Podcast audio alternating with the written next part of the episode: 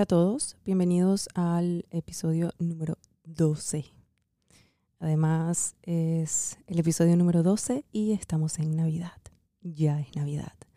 Y, por ser un mes que nos trae mucha nostalgia, por un lado, y por ser un mes que también nos gusta em, celebrar mucho y, estar en familia y compartir y comer comida pesada, comida navideña, por decirlo así, yo quiero hablar en este episodio de las viejas memorias, los recuerdos.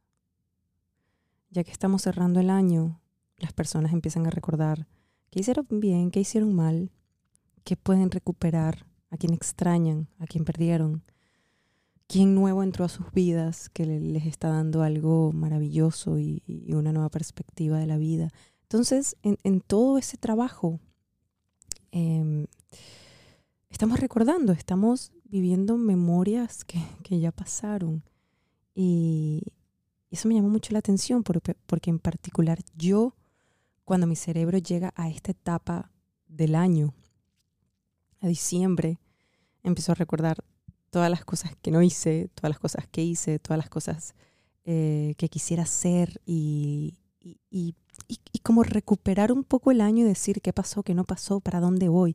Y me parece un tema tan bonito y, tan, tan profundo porque si trabajamos el recuerdo y esas viejas memorias desde el lado positivo, siempre vamos a poder hacer de nuestro día uno más próspero y siempre vamos a poder hacer del mañana uno mejor.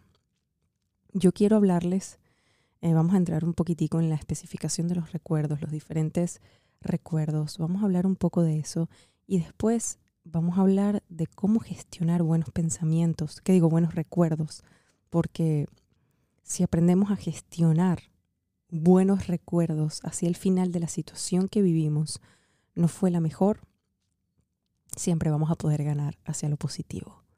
Y en eso me caracterizo, en eso es mi foco, en eso siempre busco de hacer, aunque mis días no sean los mejores.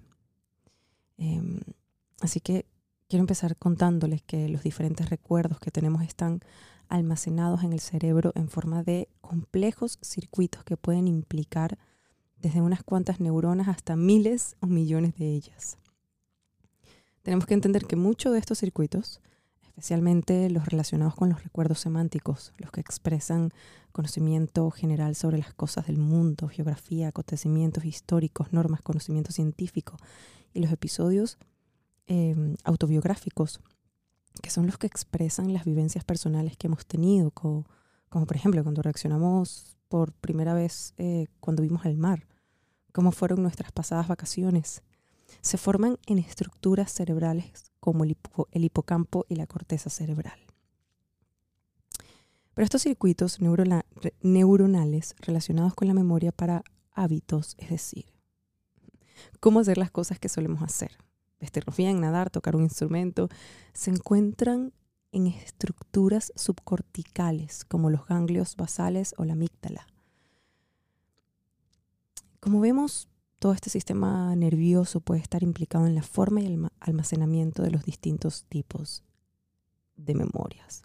Como por ejemplo, cuando aprendemos, sabemos que se activan ciertos eh, genes y complejos moleculares en las neuronas y eso hace que se creen o eliminen en ellas minúsculas prolongaciones que sirven para conectar diferentes neuronas entre ellas, formando circuitos que al reactivarse posteriormente originan los recuerdos. Me parece maravilloso. Hay que entender que en la formación de los recuerdos están eh, implicadas mm, muchas y numerosas sustancias químicas que son el resultado de la expresión de genes en las neuronas. Si, si nos parece un poco complicado esta parte, podemos regresar y volver a escucharlo. Pero en definitiva, la formación de los recuerdos es un importante proceso de naturaleza físico-química que amplía cambios estructurales y también de conectividad de gran complicación entre las neuronas de regiones diferentes del cerebro. ¿A qué voy con todo esto? Eh, cuando lo definimos así, se define un poco eh, difícil.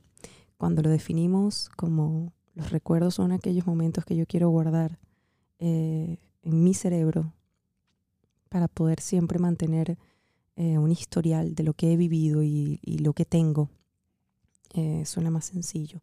Lo interesante de todo esto es cómo se introduce la información dentro de nosotros y cómo va quedando para nosotros así mirar hacia adelante. y hago énfasis mucho y, ya muchas de las personas que escuchan estos episodios lo saben, eh, el enfoque y la perspectiva que tú puedes tener al pasar los años después de una pérdida. Quiero hacer ese ejemplo porque es uno de los ejemplos eh, que más trabajo por, por mi proyecto y por mi libro y por toda la investigación que ha traído eso. Mientras más caminas hacia el futuro, mientras más construyes un mejor porvenir, tu pasado se va modificando. Era algo que yo no creía. La primera vez que lo leí en un libro eh, que se llama El estado del flow, el estado del fluir, se llama ese libro. Eh, yo, yo de verdad no lo creía, simplemente decía, eso es imposible. ¿Cómo yo voy a dejar de sentir un dolor por una persona cuando de verdad me dolió mucho? ¿Cómo, voy, cómo va a pasar el tiempo y yo me voy a sentir bien? O no solo sentir bien, cómo mis pensamientos se van a ir modificando eh, de un pasado que ya está escrito y de que ya existe. Entonces, lo que pasó y, lo que va a, a, definición es que como todo lo que lees, todo lo que ves, todo lo que consumes, se va modificando, modificando diariamente, automáticamente eh, la forma en que ves el pasado, como está vamos a decir, eh, no, quiero decir contaminada, iba a decir contaminada, pero no, está influenciada por lo que estás haciendo día a día hacia el camino de tu evolución, hacia tu futuro, es imposible que veas el pasado de la misma forma que lo habías visto cinco años atrás. Por el simple hecho de que hace cinco años atrás no leías los mismos libros, no escuchabas la misma música, eh, no conversabas, no tenías las mismas conversaciones. Y si estás estudiando alguna carrera o estás haciendo algo, automáticamente vas en evolución. Siempre vamos en evolución. Entonces, nuestra capacidad de perspectiva y de pensamiento crece. Yo no lo sabía hasta que me puse a trabajar el duelo cómo viví los tipos de duelo y cómo de un recuerdo totalmente dañino y doloroso se pudo transformar en un recuerdo valioso y armonioso. Y no solo eso, sino que mi corazón y, todo lo que ya se guarda son momentos bonitos y te hacen sonreír. No quiere decir que no lo extrañes, pero te hace sonreír. Entonces, costó un poco de tiempo, pero al entender ese proceso, al saber que ese proceso es así en cada cabeza de nosotros, simplemente porque vamos hacia adelante, tú puedes agarrar y tú puedes elegir empezar a crear recuerdos positivos y siempre tener me gusta decir la historia eh, final feliz, porque en base a eso serás una persona más positiva o no. Nosotros con lo que más convivimos en el día, a día son con nuestros pensamientos. Y esos pensamientos pueden ser pensamientos inmediatos, que estamos en el presente tratando de trabajar algo, como pensamientos que estamos tratando de trabajar hacia el futuro, como pensamientos que vienen raramente a nuestra cabeza del pasado. Entonces, si es con lo primero que convives tú, con todo lo que pasa por tu cabeza, imagínate que cada vez que viene ese destello del pasado, porque nos pasa constantemente, y sé que les pasa a todas las personas, imagínense que ese destello sean buenos recuerdos y te dé la sensación de, de gratitud, de esperanza. ¿Cómo hacer el ejercicio? Sanar todo lo que está detrás sanar todo lo que dejaste y ahorita que nos encontramos en diciembre, poder hacer eh, de este cierre de año y de uno nuevo una persona que se dedique a trabajar sus recuerdos y así ser más positiva y más próspera. Yo quiero, eh, de todo esto que les estoy diciendo, quiero eh, conversarles de algo que, que, un artículo que conseguí que me parece muy valioso. De verdad nunca lo había escuchado. Eh, Instituto de Investigación sobre la Felicidad. Y yo siento que a veces estas cosas uno dice, no, esto no existe. O de verdad investigan la felicidad, de verdad hacia dónde vamos. Y, siento que a todos se nos puede salir como una sonrisa y decir qué bonito eh, que exista esto, porque todos vamos en esa búsqueda constante de la felicidad. Y la pregunta es, ¿es posible convertir en datos algo tan subjetivo como la felicidad? Al igual que hacía Robin Williams en el Club de los Poetas Muertos, cuando arrancaba la página del libro que pretendía convertir los poemas en gráficas matemáticas, nuestro primer impulso es descartar cualquier posibilidad. Interesante, ¿no? El director eh, del instituto no se ha rendido tan rápidamente en su búsqueda de aquello que pueda ayudarnos a ser más felices. En sus investigaciones, este danés de apellido sonoramente nórdico ha llegado a la conclusión de que las personas se sienten más felices con sus vidas si tienden a albergar una perspectiva positiva y nostálgica del pasado. Yo, yo, pensaba que esto no era así por el hecho de que cuando yo le converso a las personas que hay un proceso del duelo que ya llegas a sentir sí que lo extrañas y que te da cierta nostalgia, pero que esa nostalgia no me generaba tristeza, más bien me daba como algo bonito, como algo positivo en este artículo que les estoy compartiendo. Es así. Nos explican que los buenos recuerdos que nosotros, que nosotros tenemos son un elemento en común que pueden ayudarnos a mejorar nuestro ánimo. Es lo que vengo hablando. Imagínense trabajar constantemente todo lo que traemos y poder hacer de todas esas historias finales que no quedaron bonitas, que las podamos transformar en algo bonito. Porque más allá de cuál sea nuestra condición vital, la felicidad a largo plazo puede depender de nuestra capacidad de crear un relato positivo de la propia vida. Recuerden que nosotros somos lo que, lo que creemos, lo que nos contamos, lo que nos decimos, y no solo eso, sino que existen técnicas que nos pueden ayudar a generar buenos recuerdos, así como a conservarlos mejor y durante mucho más tiempo en nuestra memoria. Precisamente de eso se trata el arte de crear recuerdos, el nuevo libro de Make Wiking, que es el fundador de este instituto. Los recuerdos forman una parte importante de nuestra vida, no es algo que necesitemos que expliquen. Pero quien quisiera tener pruebas de ello, pueden acudir a una web que me parece maravillosa, que ya yo voy a entrar también a ver qué pasa, The Burning House, donde miles de personas cuelgan imágenes con aquello que salvarían de sus hogares y si esto estuviera en llamas. Y si la gran mayoría cuenta entre su lista de objetos las fotografías de personas y lugares que han marcado sus vidas, esto es una memoria convertida en imágenes. Siento que cuando traemos a nuestra mente imágenes o estados de ánimo, momentos anteriores agradables que hemos vivido, que hemos vivido nosotros, eh, nosotros podemos a nivel neurológico experimentar la misma calidad de la emoción. Sé que muchos lo han experimentado, a mí también me ha pasado muchísimo. el cerebro es muy potente aunque algo no esté delante suyo, es capaz de activar todos los sentidos y la actividad neuronal es muy parecida a la que tenemos en el momento de recordar. Es como si lo viviéramos. Entonces, con este episodio en diciembre, quiero, quiero llegar a una conclusión. De verdad, muy breve, que es trabajemos en nuestros recuerdos. Los bonitos, vamos a guardarlos en imágenes, en videos, en escritos, donde sea. Y los no tan bonitos, vamos a buscar de transformarlos, porque lo que nosotros nos contamos, eso es lo que somos y eso es lo que irradiamos. Lo que nosotros creemos, eso es lo que vamos a construir hacia adelante.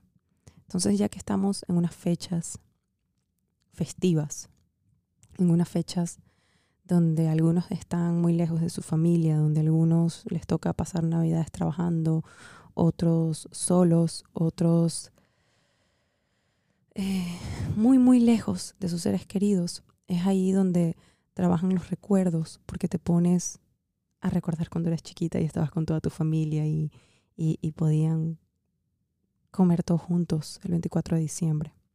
Cuando ese recuerdo se trae al presente, vas a sentirte profundamente bien. Yo lo hago constantemente. Hay que entender que para mantener viva la llama de estos recuerdos es posible utilizar ciertos trucos que nos ayuden a situarlos en una posición privilegiada dentro del almacén de nuestra memoria. Cuando hablamos de la memoria, hablamos de la novedad que garantiza durabilidad.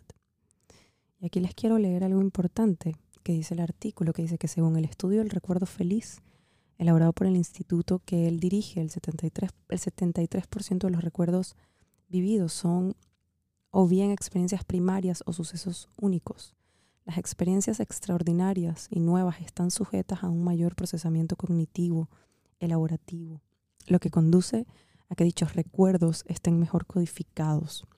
Es por este motivo que una gran parte de nuestros recuerdos nos, trasladan a la adolescencia, a la juventud, a la edad de las primeras experiencias, primeras citas, primeros besos, primeros pasos. Es lo que se conoce como bulto de reminiscencia, la tendencia a acumular recuerdos de todo tipo en épocas de grandes cambios. Y aunque la juventud es un periodo propicio para acumular recuerdos, la verdad es que puede suceder a cualquier edad. Así que me gusta mucho que puede ser a cualquier edad. A cualquier edad puedes eh, modificar tus recuerdos, contarte siempre la mejor historia, aprender de las historias diferentes para no llamarlas negativas y estar presente en algo que a mí me encanta y que yo, yo lo tengo muy presente y se los quiero compartir, que es el poder de las primeras veces. Este poder de las primeras veces es una cualidad que nos ayuda a crear nuevos recuerdos en nuestras rutinas diarias. Eh, pasar de lo ordinario a lo extraordinario.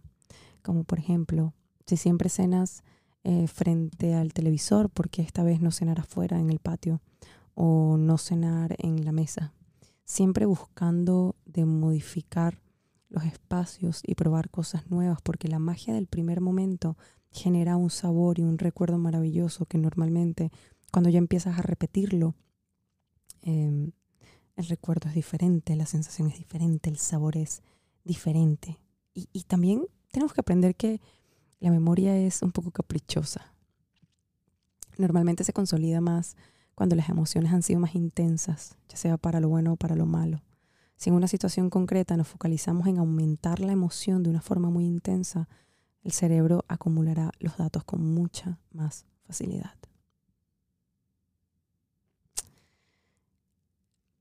Se nos va a acabar el 2021. No quiero que este episodio sea tan largo, me puedo poner eh, a hablar mucho. Solo quiero que saquen un papel antes de que se acabe el año y recuerden todo lo que hicieron. Las cosas más bonitas, las cosas no bonitas. Recuerden todo, absolutamente todo. Se queden con, con lo que más les llena el corazón, con lo que más les infla el corazón. Y no estoy diciendo que desechen, sino que transformen para su bienestar, tanto de salud mental como para su corazón, las cosas que no terminaron en esos finales felices. Los finales felices a través del tiempo se convierten en finales felices, se convierten en buenos finales, en finales agradables. Así que les dejo eso de tarea. Espero que tengan todos un bonito inicio de Navidad y nos vemos en el próximo episodio. Gracias por escucharme.